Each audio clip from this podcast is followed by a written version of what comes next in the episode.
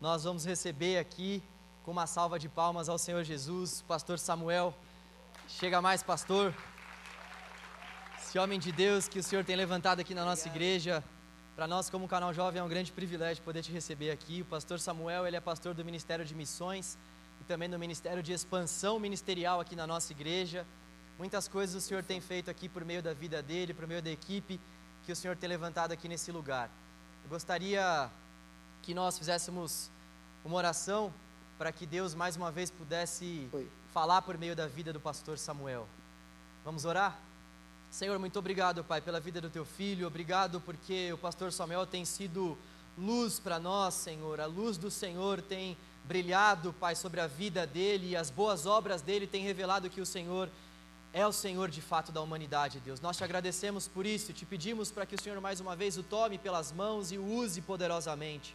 Use na autoridade do teu Espírito Santo para que nós, como tua igreja, possamos receber a tua palavra com alegria no coração e para que a tua palavra gere em nós quebrantamento, para que a tua palavra gere em nós mudança de vida, para que a tua palavra gere em nós renovação para a nossa mente, Senhor. Use a vida do teu filho, Pai, nós te pedimos. E fale poderosamente com a tua igreja, Senhor, em nome de Jesus. Muito obrigado, pastor. Obrigado, querido. Obrigado. Obrigado pela recepção calorosa. Prazer imenso estar aqui com vocês. E eu quero dizer para vocês que nós vivemos num tempo muito importante da história.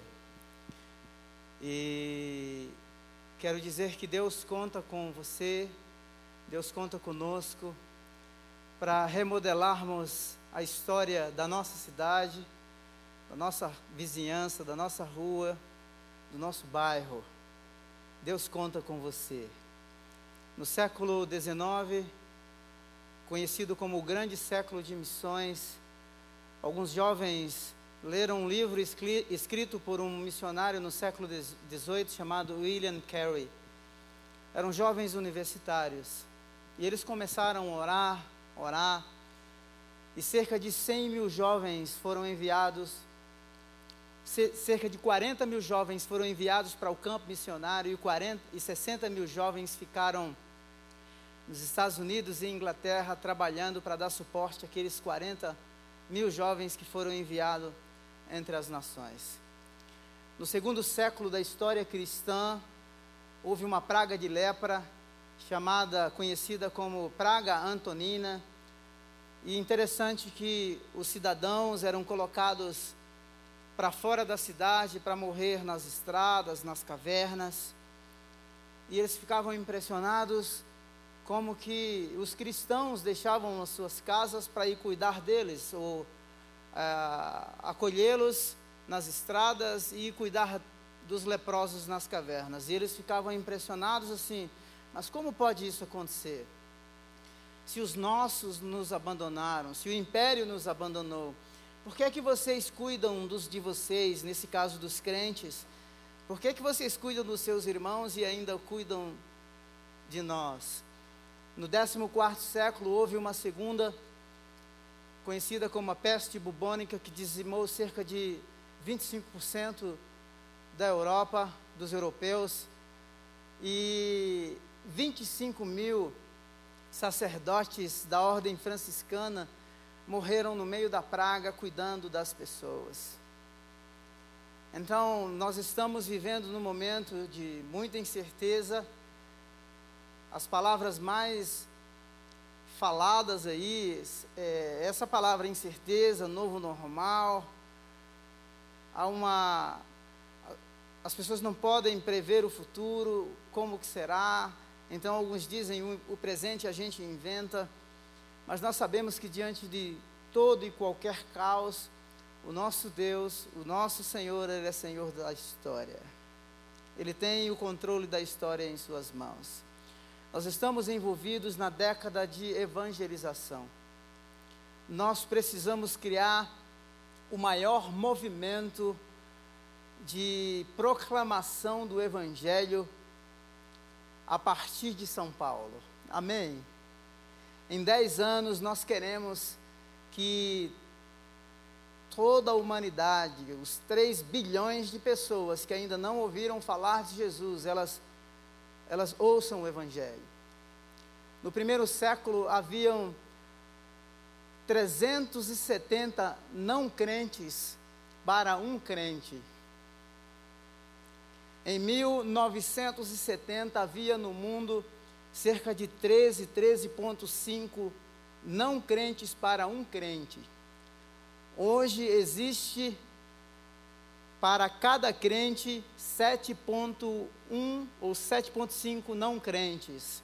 Veja que ao longo dos anos o evangelho tem se expandido. Havia há muito tempo atrás cerca de 17 mil povos, e quando eu falo povos, são as etnias, as tribos que ainda não eram alcançadas. Hoje existe cerca de cinco, alguns missiólogos dizem que existe cerca de 6 mil povos.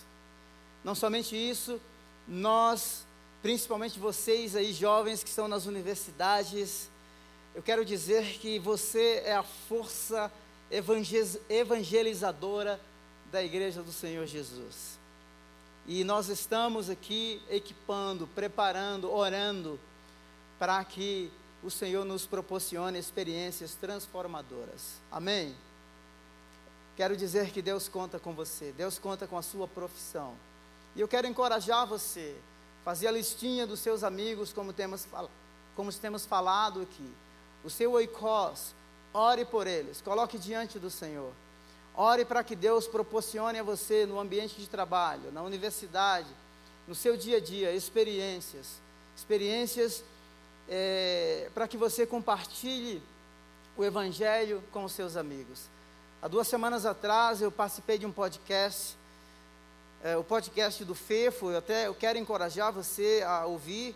Está lá no meu Instagram, Samuel Silva, aos olhos do Islã, ou aos olhos do Isla. E ouça aquele podcast. Uma das pessoas que estava lá é, no podcast, ele faz uma, uma menção. Eu estava falando sobre Islã, sobre islamismo, mas ele faz uma menção citando uma coisa assim muito inusitada sobre os sumérios, e ele ele faz uma menção dizendo que em Jesus a humanidade havia sido recriada, Jesus representava um novo modelo de ser humano, e eu peguei aquele gancho naquela conversa, e na verdade foi muito legal, porque nós terminamos o podcast é, colocando Jesus e dando a honra que ele merece de estar num lugar como aquele. Então eu quero encorajar você a, a, a ouvir.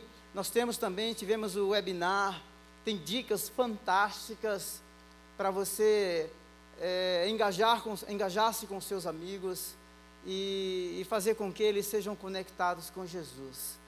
E nós precisamos realmente orar pela cidade, ao entrar nos ambientes onde você, onde você passa a maior parte do seu tempo, de repente. Eu chamo, eu chamo esse ambiente, ou esse contexto, esse espaço de tempo de janela 8 por 18, que é onde você trabalha. Então, peça para que Deus é, te use e que Ele use você de tal forma que a cultura desses ambientes sejam impactadas pela cultura do reino de Deus. Ele conta com você. E nós estamos engajados neste movimento. No dia 29, que é o dia D, o dia do evangelismo global, todos nós, toda a igreja, nós vamos colocar nas nossas redes sociais o Falling Plates, que é um vídeo, e, e de repente você pode provocar uma situação com um dos seus amigos. Alguns dias atrás eu estava treinando, correndo, um tempo atrás eu estava correndo, e tem um jovem de 23 anos, um, um advogado, e ele, ele, ele cita alguns provérbios, é um católico é, praticante, e eu perguntei para ele assim, cara, mas é muito legal isso que você citou, mas e aí, sobre a eternidade? Quando eu falei sobre a eternidade, ele falou assim: pô, mas eu não sei para onde eu estou indo.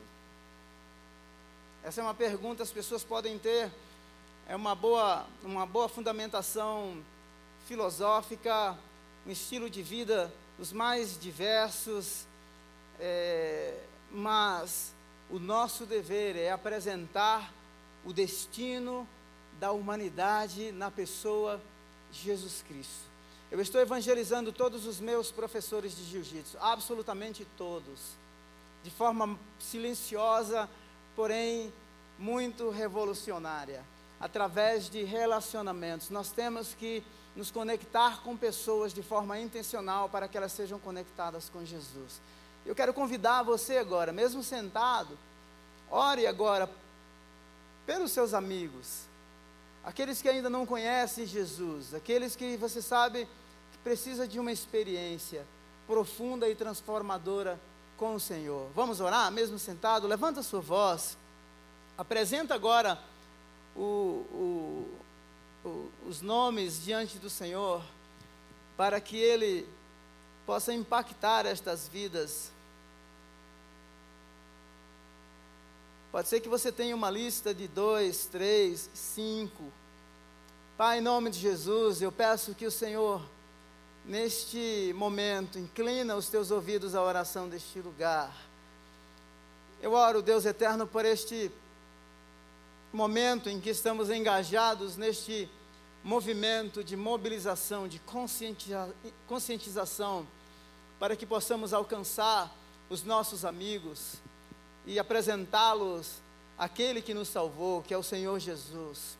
Senhor, oramos por oportunidades, oramos, Deus eterno, para que o coração deles seja quebrantado pelo Senhor.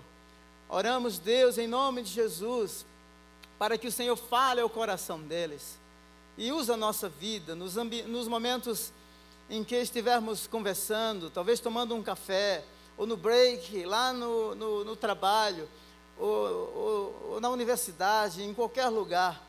O que nós queremos, Deus, em nome de Jesus, é que o céu seja povoado e que possamos ir para os céus junto com os nossos familiares e os nossos amigos. Em nome de Jesus, colocamos cada nome diante do Senhor. Quero colocar o nome do professor Felipe, quero colocar o nome do professor Tiago, professor Lemos. Coloco, Deus, em nome de Jesus, o nome do João, aquele advogado. Deus, Deus, em nome de Jesus, que ao apresentar o Evangelho, o Senhor já esteja é, preparando a terra do coração deles para, para receberem a semente do Evangelho e serem salvos. Em nome de Jesus. Em nome de Jesus. Amém. Glória a Deus. Eu quero compartilhar com você. Abra sua Bíblia em Êxodo no capítulo no capítulo 3. Êxodo 3. Esse texto para mim é um texto muito lindo, lindo.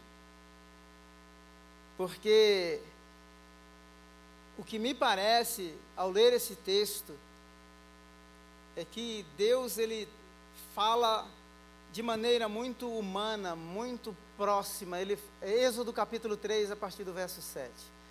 Ele, ele fala a linguagem do coração da humanidade. Ele fala a linguagem do coração da humanidade.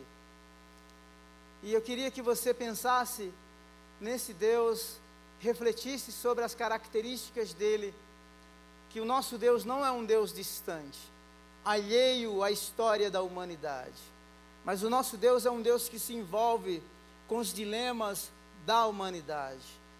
É, ao ler Êxodo capítulo 3, no verso 7, o texto diz assim: Disse o Senhor, de fato tenho visto a opressão sobre o meu povo no Egito e também tenho escutado o seu clamor por causa dos seus feitores e sei o quanto eles estão sofrendo. Não é essa linguagem aqui é a mais humana que você possa imaginar. Essa aqui é o diagnóstico que Deus está dando sobre a situação do seu povo da forma mais compreensiva, mais envolvente é o diagnóstico mais humanizado que você possa imaginar. É uma linguagem muito próxima, muito viva, muito real. Deus está dizendo: Eu tenho visto a opressão sobre o meu povo, lá no Egito. Eu tenho escutado o clamor deles. por causa dos seus feitores, e sei o quanto eles estão sofrendo. Eu queria que você mantivesse aí na sua mente que o livro de Êxodo é a continuação do livro de Gênesis. As famílias de Jacó, elas entram no Egito. E não somente isso, e a continuidade, muito pequena, 70, 75 pessoas. Lembre-se que quando Deus criou a humanidade, o mandamento foi: cresçam, multipliquem-se, povoem a terra. E esse é o primeiro cenário em que nós percebemos que, por causa do crescimento e da multiplicação do povo escolhido de Deus, não é? Você vai perceber que o Faraó tenta matar todas as crianças que estão nascendo. E aí nasce o Moisés. Então, se você relacionar esses primeiros capítulos de Êxodo com Gênesis capítulo 1 e capítulo 2, você vai perceber que Êxodo é, é, é a continuação da história da criação. O Deus está recriando a humanidade, Ele está reafirmando os seus mandamentos para que a humanidade cresça, se multiplique e povoe toda a terra. Então, em dado momento, o povo cresce, então, surge um outro rei, um outro faraó que não conhecia os feitos de José e começa a oprimir o povo. Opressão. Os torna escravo. Começa a oprimi-los. E a opressão, a injustiça, é a descaracterização do indivíduo.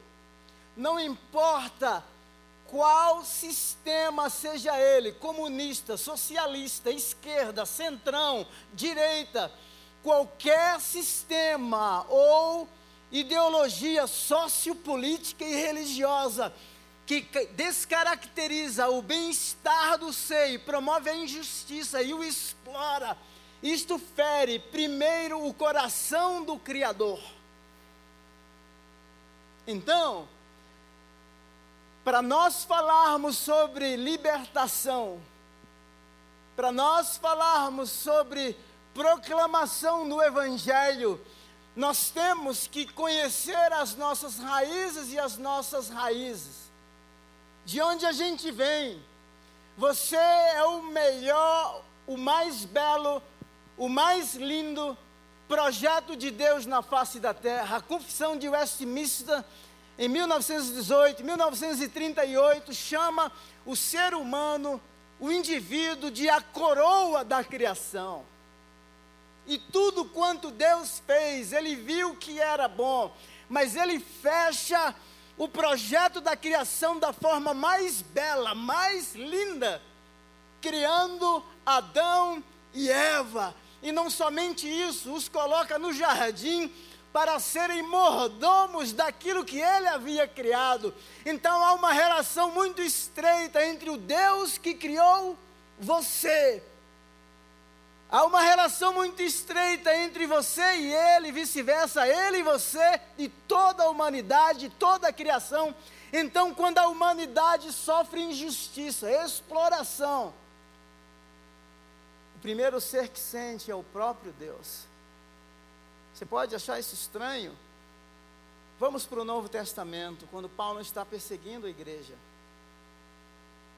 Jesus diz assim: Paulo, está pisando na bola, cara. Que você me persegue? Quem és tu, Senhor?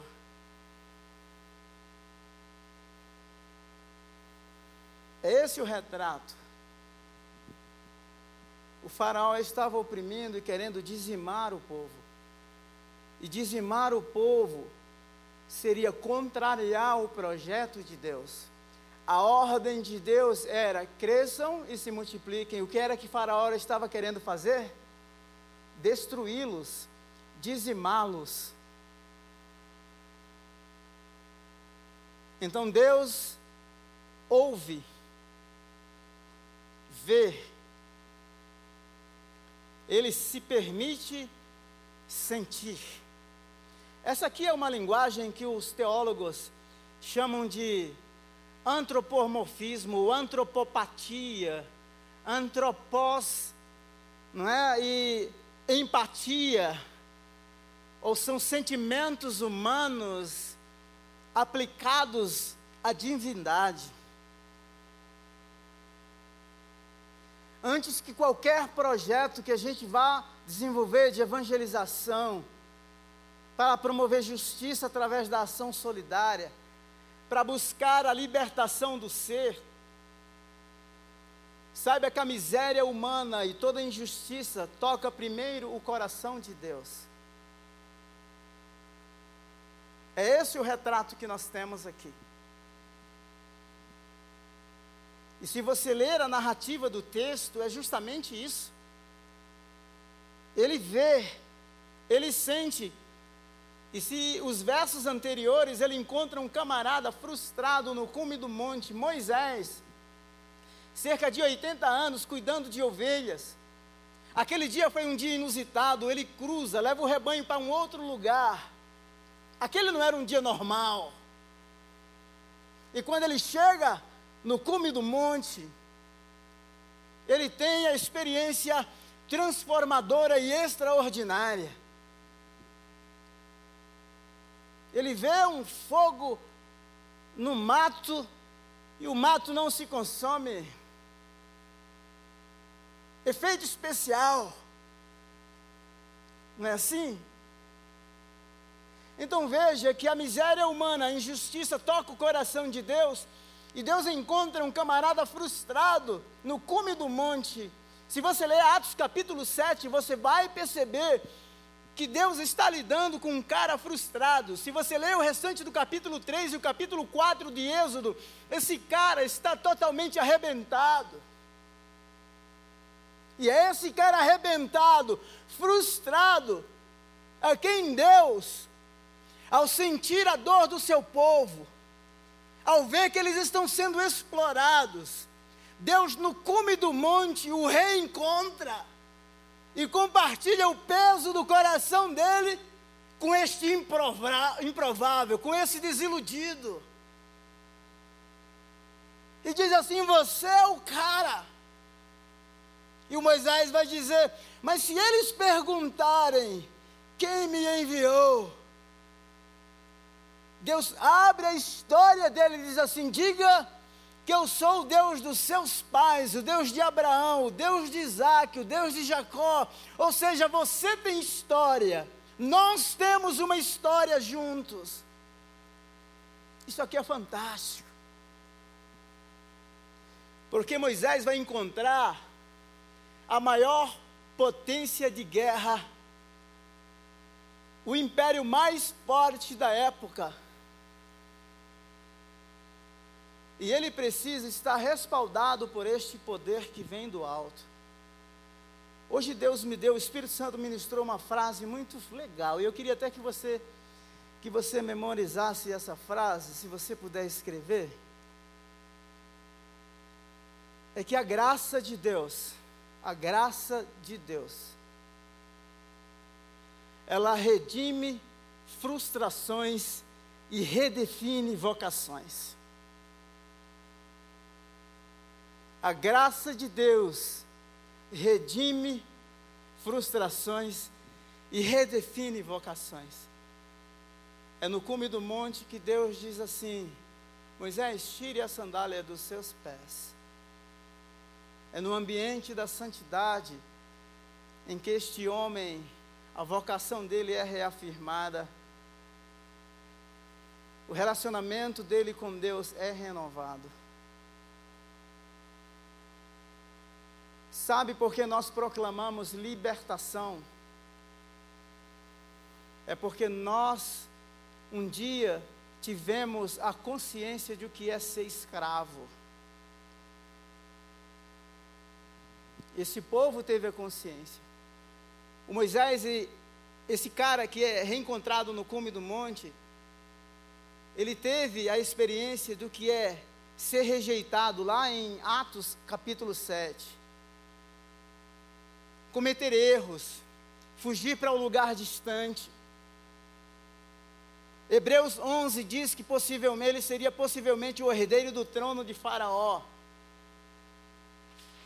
O cara dormia no Egito dentro de um palácio, depois que foge para o deserto, sabe o que é que acontece? O travesseiro do cara vira uma pedra. Ou é uma pedra. Ambientes totalmente diferentes. Mas é este homem que Deus encontra no cume do monte e no contexto da opressão, da injustiça, Deus o envia para libertar o seu povo. Que toda a nossa frustração seja redimida. Que você seja e tenha essa consciência de que Deus te libertou para ser libertador de outros e de outras. Ainda que você tenha que ser enviado e enviada para os ambientes mais escusos. Você não entra de peito aberto. O Senhor vai dizer para Moisés: Eu estarei com você. Isto é suficiente. Não importa se é o ambiente acadêmico das melhores universidades de São Paulo.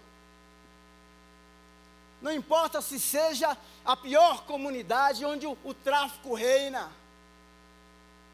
Saiba que todo o sistema da terra está debaixo do poder, do controle, do domínio do Deus Todo-Poderoso. Deus continua sendo soberano. E ao ler toda a narrativa de Êxodo, você vai perceber que Deus brinca dentro, no quintal de Faraó quebranta o coração dele, endurece o coração dele, brinca com os deuses do Egito, mandando pragas. Cada praga era uma divindade naquela sociedade politeísta, e Deus está dizendo assim: Eu sou soberano, eu tenho o controle, eu sou Deus verdadeiro. Nós precisamos ter esta consciência de que o nosso Deus, Ele é aquele que nos liberta e nos envia para libertar outros. Para libertar outros. Eu sei que nós vivemos um momento muito complicado. A gente fala de relativismo, sociedade tolerante, inclusivista, as grandes discussões sobre gênero, mas nós vivemos um tempo de tamanha intolerância. E a única fé que será rejeitada e criticada no ambiente de trabalho, nas universidades, será a fé cristã. Mas nós temos que proclamá-la de tal forma que todos os segmentos da sociedade sejam influenciados, que todas as culturas sejam redimidas pelo poder da cruz. Podemos pegar a filosofia como pontes de conversa para inserir o, o Evangelho, a cruz de Cristo. A cruz é o fim e é o recomeço. A cruz é redenção, é salvação e é eternidade. O poder da cruz, por meio de Cristo inserido na história da humanidade, põe os nossos pés e as nossas vidas na eternidade. Então o Evangelho é para estar em todos, todos os ambientes.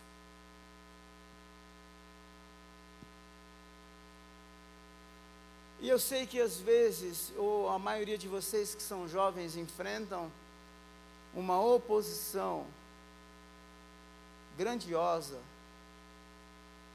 nos ambientes em que frequentam. E as pessoas se calam.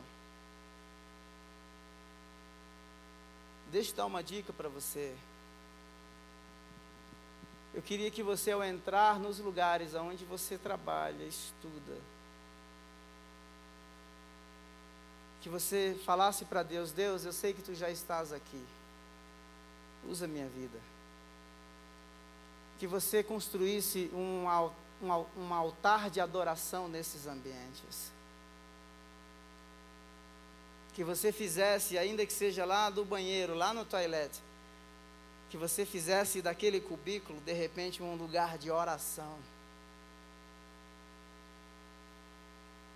As portas do inferno jamais prevalecerão contra o reino de Deus.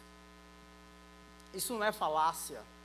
Ao longo da história, muitos imperadores, reis e filosofias quiseram destruir o cristianismo. Roma, os crentes eram colocados dentro das arenas para ser devorada, de, serem devorados pelos leões. No quarto século, é, um imperador chamado Constantino, não vou discutir se era salvo, se não era, isso é falácia, não é? É, é, é outra pauta, mas o certo é que os cristãos influenciaram as leis de Roma. Os missiólogos dizem que cerca de 17% do Império Romano se tornou cristão. Revolução silenciosa do reino. Sabe por quê? Porque homens e mulheres simples, escravos, escravas, soldados, decidiram viver no ambiente silencioso, sem muito barulho, um estilo de vida atrativo que impactou o império.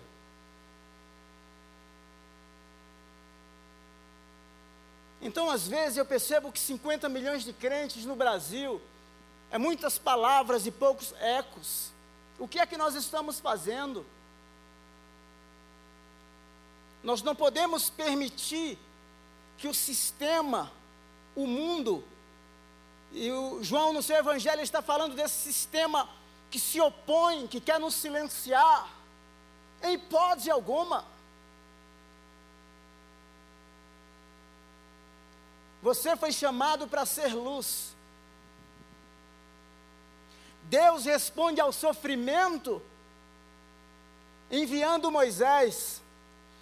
A quem Deus vai enviar você? Essa é a grande sacada. A sua vida a sua vocação, a sua profissão será a resposta à angústia, à opressão, à injustiça de quem? Aonde? Esta é a pergunta que nós precisamos fazer. José, aquele jovem, se você ler Gênesis capítulo 40, depois Gênesis capítulo 50, o José vai dizer assim: Olha, Deus me fez prosperar na terra onde eu tenho sofrido. Isso é a ironia da história. É isto que Deus realmente faz.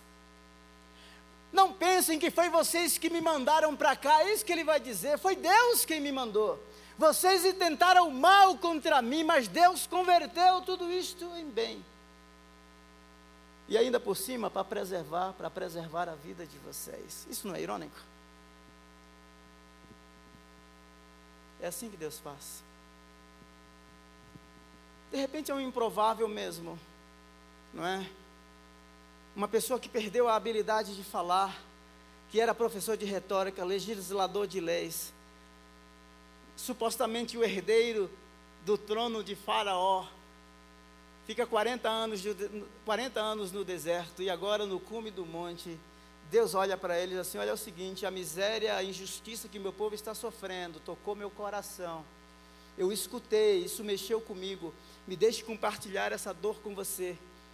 Você será a resposta a esse povo, você será o meu instrumento, sim, com toda falta de habilidade, tá? Você perdeu, eu sei que os anos no deserto é, é, machucou você, muito tempo, mas eu estarei com você quando você entrar lá. Você é a minha resposta. A igreja é a resposta de Deus no meio de todas essas incertezas. Sei que o PIB, o PIB global foi afetado. A gente não sabe como serão os, tran, os transtornos não é, psíquicos no pós-pandemia. Tenho, nós temos lidado, nós pastores temos lidado constantemente com muita gente sofrendo com ansiedade. O Brasil é considerado o país mais ansioso do mundo. Deus está levantando um povo para que no meio do caos, no meio da pandemia, no meio de toda a incerteza, a gente aponte para aquele que tem o controle de toda a história. e que a sua vida seja a resposta de Deus à injustiça, à opressão de alguém. De alguém. Antes nós enviávamos somente para longe. Enviamos para Amazonas, enviamos para Cajazeiras. Agora em abril enviamos uma outra família para Euclides da Cunha. Mas nós queremos enviar você para os escritórios de São Paulo, para as universidades cheio da graça de Deus, alguém que experimentou a redefinição vocacional no cume do monte. No cume do monte. Com efeito especial, não é? Deus nos chamando. Então não tem desculpas. Moisés vai dar desculpas. Ah, eu não sei falar. Então leva o seu irmão Arão como intérprete. Não tem essa. Deus está no circuito, Deus está na história. Conhecer o Deus da salvação na experiência da libertação, nós precisamos ter uma experiência profunda, revolucionária com este Deus. Há muito discurso filosófico, gosto de filosofia, gosto de teologar, mas tem lá fora, na hora do desespero, as pessoas precisam de braços, de ombros, de cesta básica, de palavras de oração. Eu tenho incentivado em todos os cultos das oito. Pega o telefone, ligue para alguém. Ligue mesmo. Ah, não vou incomodar. Amigo não incomoda. Incômodo é a gente saber que tem alguém sofrendo e não se importar. Com todo o distanciamento e todos os protocolos que temos. Não dá para ligar, eu sei que temos a, a cultura de São Paulo. O espaço privado em São Paulo ele é mais aguçado do que em qualquer lugar do Brasil. Então é o seguinte, manda uma mensagem de áudio. Lembrei de você hoje, estou orando por você. Você tem alguma necessidade? Para que eu ore? Três dias depois, pergunte para a pessoa: e como é que você está? Vamos cultivar este ambiente de oração, de cuidado, para que quando, para que quando lançarmos a semente do Evangelho, estes corações estejam preparados para receber esta semente, e a semente floresça, e a gente faça uma grande colheita. Saiba que aquilo que Deus vai fazer na terra, ou fará na terra, Ele fará através da igreja. Deus está preparando a igreja batista do povo para um momento nunca vivido na história dela, e Ele conta com você. Acredite você ou não.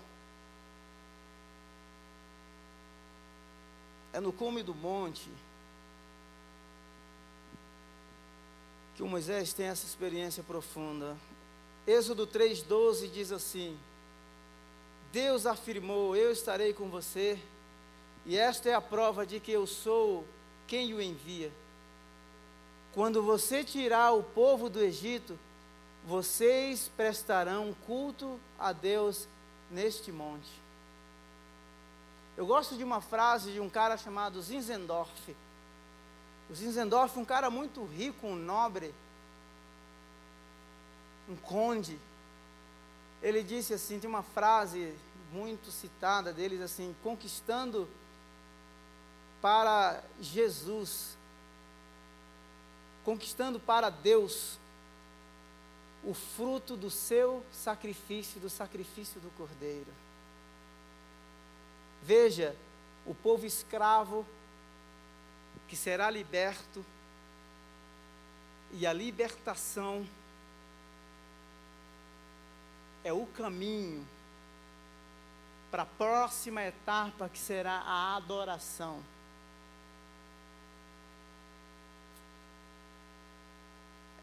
Quantos ambientes em São Paulo? Quantos povos ainda não conhecem? Uma coisa linda que eu achei na pandemia, sinceramente, eu fiquei impressionado. Eu falei assim: Uau, o Evangelho agora está fora do gueto. Carreatas nas ruas, não é? A galera orando e cantando nas, nas varandas dos apartamentos. A gente criando grupo no WhatsApp, mandando oração para os profissionais da saúde. Fazendo máscaras e distribuindo pessoal. Descobrimos que o nosso pastoreio antes da pandemia não era tão efetivo quanto na época da pandemia. Porque fomos olhar, olhar nossa lista de membros e começamos de membros e começamos a ligar para um monte de gente. Só pessoas acima de 60 anos, nós tínhamos uma lista com mais de 700 pessoas. um mundo tão próximo e tão distante. Uma cultura tão dinâmica. Eu amo a cultura de São Paulo, mas em alguns aspectos tão apática.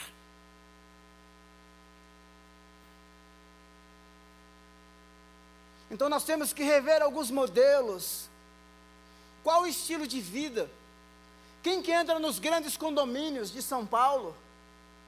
Você. Você é a testemunha. Você é o sal, você é a luz naquele lugar. Não tem desculpas.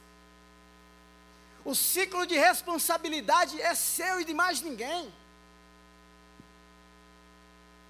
Tenho medo. Eu também tenho. Eu também tenho. É com medo que a gente vai. Moisés foi assim. Essa palavra são palavras de afirmação que Deus nos dá. Lembra quando Moisés morreu, que Josué estava prestes a substituí-lo? A palavra do Senhor, seja forte e corajoso, porque eu serei com você. Vão a todas as nações, façam discípulos, batizando-os em nome do Pai, do Filho e do Espírito Santo, e eu estarei com vocês. A presença dEle é suficiente. E não importa se seja Faraó, se seja um imperador, se seja um rei, que seja um chefe ateu, a revolução silenciosa do reino. Ore no ambiente onde Ele te colocou.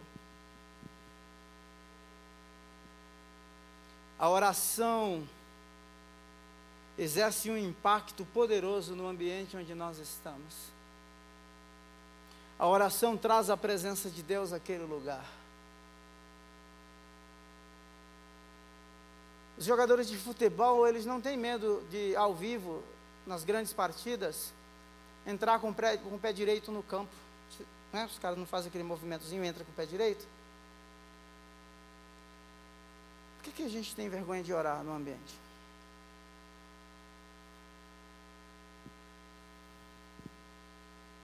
Deus não nos deu o espírito de temor, de timidez, ele nos deu o espírito de ousadia. Eu lembro-me uma vez, eu estava resolvendo um problema de um amigo na Inglaterra. Ele estava morando na Itália, ele deixou um problema para eu resolver. E aí eu fui conversar com o um advogado dele, que era o Martin. E eu estava com um livrão assim, da história da igreja anglicana, uh, Church of England. E eu coloquei o meu livro na mesa e comecei a conversar com o Martin. E o Espírito de Deus movendo o meu coração para que eu orasse pelo Martin. Falar inglês é meio complicado, aí às vezes, eu falo, naquela época eu falei assim, orar pelo cara. Aí complicou mais ainda.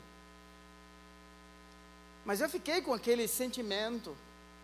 Aí quando terminou a conversa com o Martin, o Martin falou assim, você é cristão? Are you Christian? said, Yes, I am. Ah, aí ele falou assim: Você pode orar por mim? Aí eu perguntei: Por que você quer que eu ore por você? O Martin disse assim: Eu perdi a minha mãe há duas semanas atrás e eu estou sofrendo muito. Eu não tenho dúvidas que aquele sentimento foi o sentimento do coração de Deus que estava sentindo o sofrimento do coração do Martin pela perda da mãe. Eu tenho certeza absoluta que Deus, ao sentir e ver toda aquela injustiça no Egito, encontra aquele improvável, invisível no cume do monte, temeroso, cheio de dedos. Deus diz assim: é com esse cara aí que eu quero compartilhar o meu coração.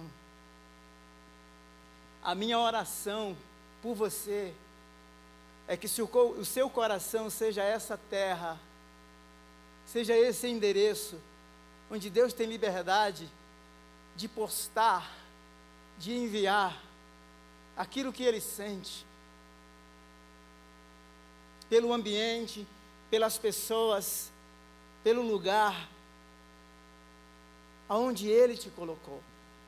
Eu gosto de uma frase, alguns dizem que foi Moody que escreveu essa frase. A frase diz assim: que Moisés passou 40 anos pensando ser alguém. Depois passou 40 anos novamente pensando ser ninguém, os 40 anos no deserto. Quando ele liberta o povo do Egito, Moisés, que um dia havia pensado ser alguém, que havia pensado ser ninguém, agora no deserto pensava o que Deus poderia fazer através de alguém que um dia pensou ser ninguém. É com essa finitude, com toda essa limitação, com todos esses temores, com tudo isso, que a gente entra nos lugares respaldado pela graça daquele que nos encontra no cume do monte e redefine a nossa vocação. E a gente se entrega a Ele com todos esses temores. Todos esses temores.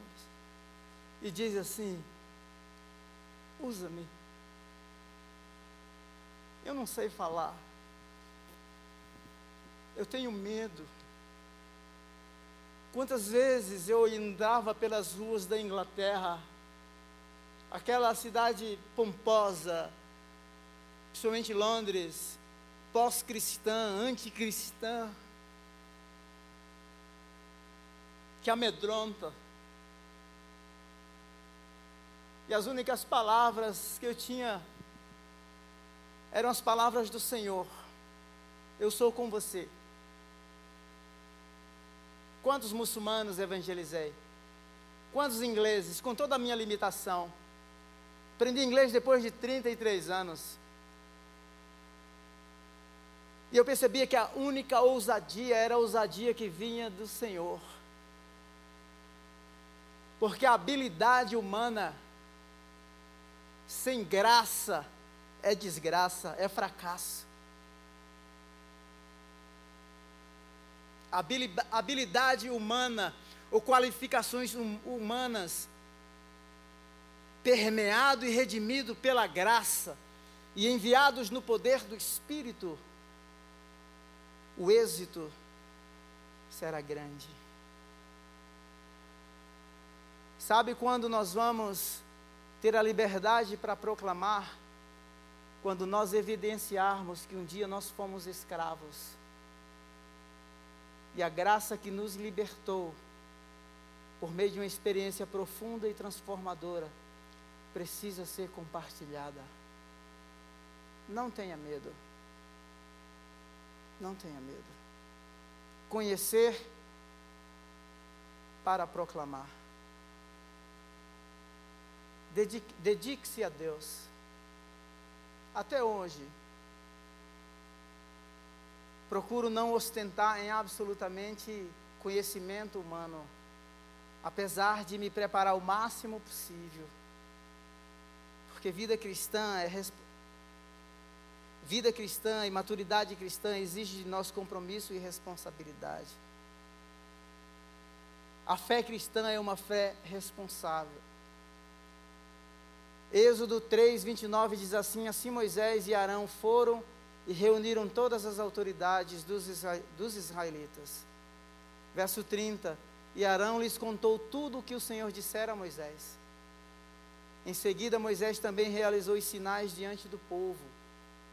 Olha só, compartilhou a visão, compartilhou o que Deus tinha feito. Deus realizou milagres. E agora no verso 31, e eles creram libertos para proclamar, libertos para anunciar. A sua história, ao ser de repente postada na rede social, pode ser que ela, pode ser que não tenha um boom de seguidores no dia seguinte, mas de repente ela vai reverberar e causar impacto na vida de uma única pessoa. E essa única pessoa, essa única pessoa, que Deus, por meio da sua história de vida, de repente quer alcançar. Existe alguém esperando você. Existem pessoas que precisam ouvir a sua história de libertação, a sua redefinição vocacional a sua experiência com Deus no cume do monte, as suas histórias de frustração, de dor, de perdas irreparáveis, mas que foram redefinidas pelo Deus que tudo pode. E o próximo capítulo será a salvação daqueles que ouvirão essa história. E ao, ouvir, e ao ouvirem essa história, o texto diz: eles creram. Quando o povo soube que o Senhor decidira vir em auxílio deles, olha que linguagem. Quando o povo soube que o Senhor decidira vir ao auxílio deles e tinha visto a opressão, eles se curvaram em adoração diante do Senhor. O Senhor Jesus, em João 17, quando estava prestes a ir para os céus, ele orou o Pai pelos seus discípulos, dizendo assim: O mundo é mau, o mundo primeiro me rejeitou e também rejeitou a minha mensagem. No entanto, eu não peço, Senhor, eu não peço, Deus Pai, que os tires do mundo, mas que os livres do mal. E eu oro não somente por eles, mas eu oro também por aqueles que crerão, que crerão em mim através da mensagem que eles pregarão. Uau! Existe muita gente que ao ouvir a mensagem vão entender assim que Deus veio até nós. Eles vão dizer: Deus veio até mim por meio de Maria, de José, de Roberto e eles vão se curvar em adoração diante daquele que os criou. Libertação, ela tem a finalidade e o propósito intencional de Deus em restaurar a sua criação ao projeto original, que é reconciliar as suas criaturas, a humanidade, com o Criador, de tal forma que haja adoração em todos os ambientes da cidade de São Paulo e que haja adoração em todas as tribos, povos, línguas e nações. Glória a Deus. Glória a Deus. Louvado seja o nome do Senhor. Aplauda mais forte. Bendito seja o nome do Senhor. Bendito seja o nome do Senhor. Senhor, eu oro para que o Senhor unja essas mãos, os pés, os lábios daqueles que estão aqui, aqueles que nos ouvem pela internet. Unge estas mãos, os pés, os lábios, que sejam homens e mulheres cheios da graça, que receberam a visitação no cume do monte que tiveram a experiência da libertação, da redefinição vocacional, que tenha consciência de que quando aqueles perguntarem quem te enviou, eles dirão: que o Deus de Abraão, de Isaac e de Jacó me enviou, o sou o que sou, o eterno, o todo-poderoso, me enviou.